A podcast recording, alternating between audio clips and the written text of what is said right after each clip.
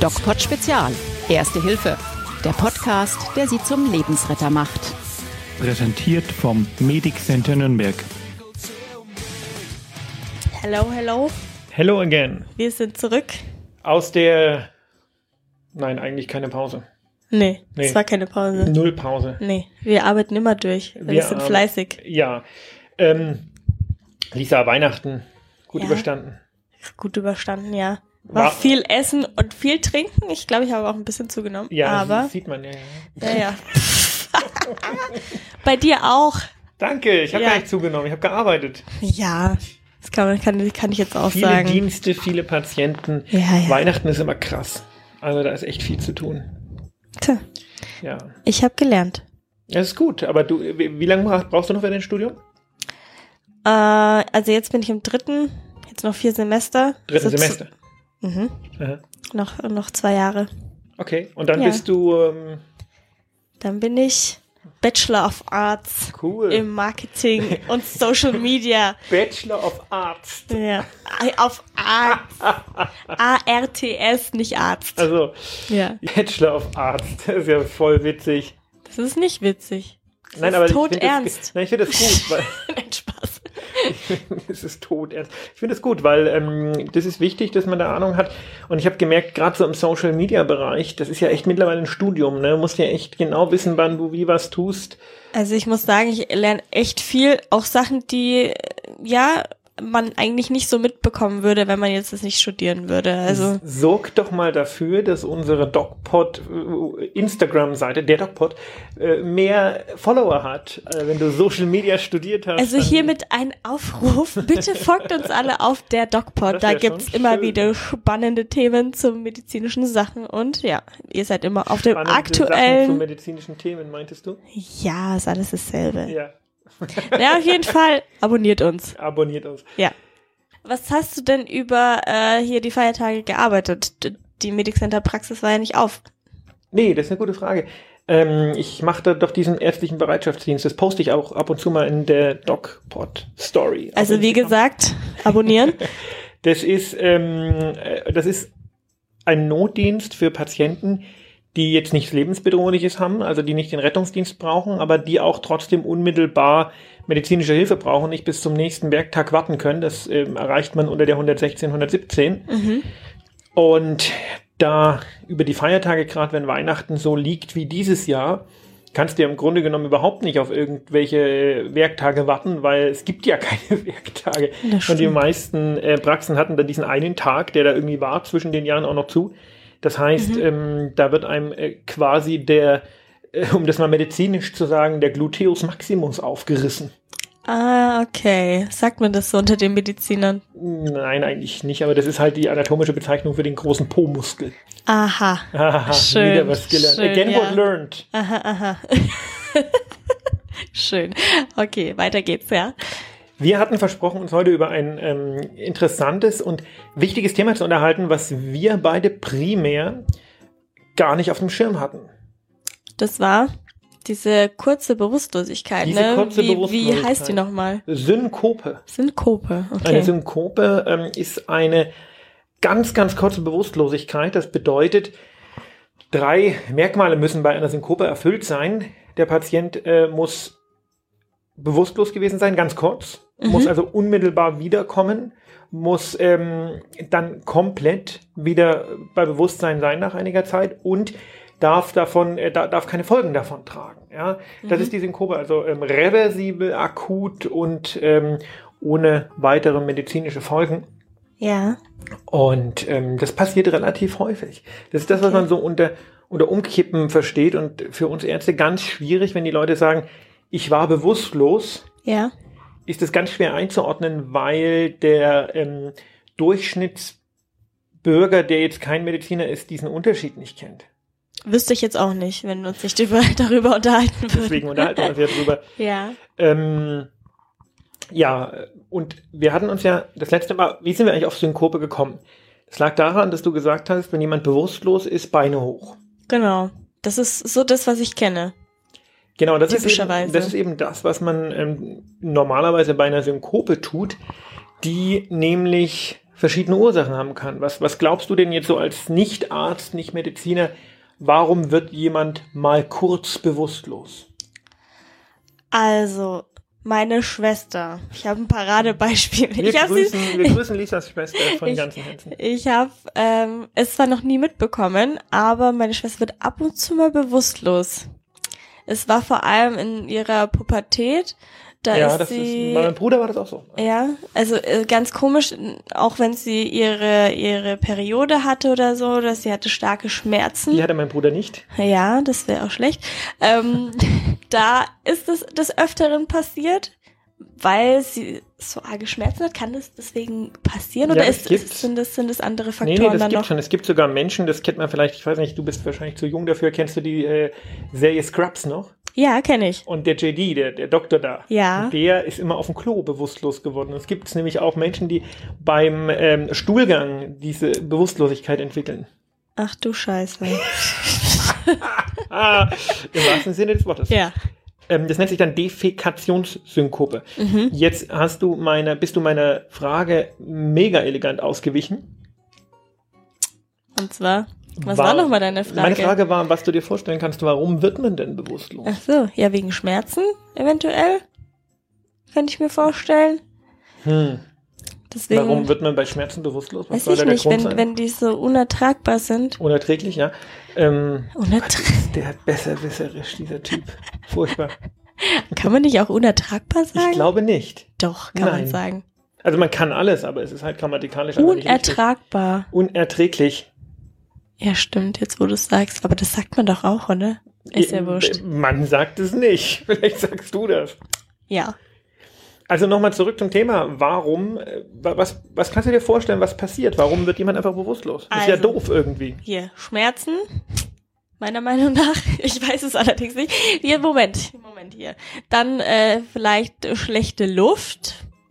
Aber wa warum sollte man da bewusstlos werden? Weiß ich nicht. Ja. Zu wenig, zu wenig Sauerstoff oder sowas. Nicht?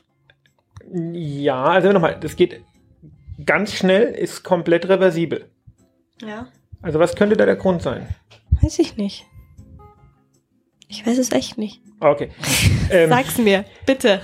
das Gehirn wird kurzzeitig nicht durchblutet.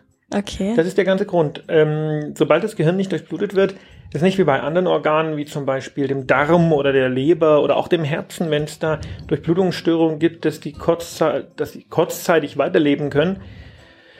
Das Gehirn hat eine ganz spezielle Eigenschaft, Ja. nämlich dass es ausschließlich aus Glucose und Sauerstoff Energie gewinnen kann und es kann nicht auf die sogenannte anaerobe Glykolyse umsteigen. Das ist also ein Stoffwechselweg, den die meisten Organe gehen können unter Inkaufnahme von relativ vielen und unangenehmen Komplikationen, wenn kein Sauerstoff mehr da ist, Okay. um nicht abzusterben. Das kann das Gehirn nicht, ja. weil eine Komplikation ist zum Beispiel bei sowas eine Schwellung und das Gehirn kann nicht schwellen. Das ist halt im, im Schädel drin fest. Ne?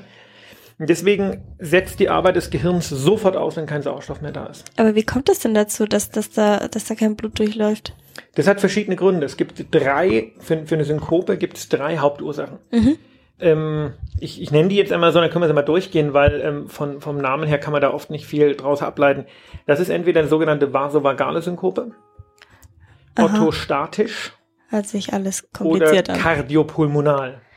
Ja. Fangen wir mal an. Vasovagal ist so das klassische, so die klassische Synkope für die, äh, für, für die junge, junge Frau sozusagen. Ne? Das ist, ähm, äh, in dem Fall kann das periphere Nervensystem, was also für die Innervation, also die, die Steuerung der Gefäße zuständig ist, nicht so schnell umschalten, wenn man zum Beispiel aus einer entspannten Situation in eine aufregende Situation kommt, kann das äh, oder, oder lange steht zum Beispiel, wobei da auch orthostatisch eine Rolle spielt, ähm, nicht so schnell umschalten, ähm, dass auf die geänderten Gegebenheiten adäquat reagiert werden kann. Okay. Das ist dann die vasovagale Synkope, das heißt der, der Vagusnerv, das ist also der Nerv, der fürs parasympathische Nervensystem zuständig ist, für die, für die Entspannung der Blutgefäße, der ist überaktiv und das Blut versackt im restlichen Körper und kommt kurzzeitig nicht ins Gehirn. Die Therapie ist ähm, das, was der Mensch tut, nämlich äh, bewusstlos werden und umfallen.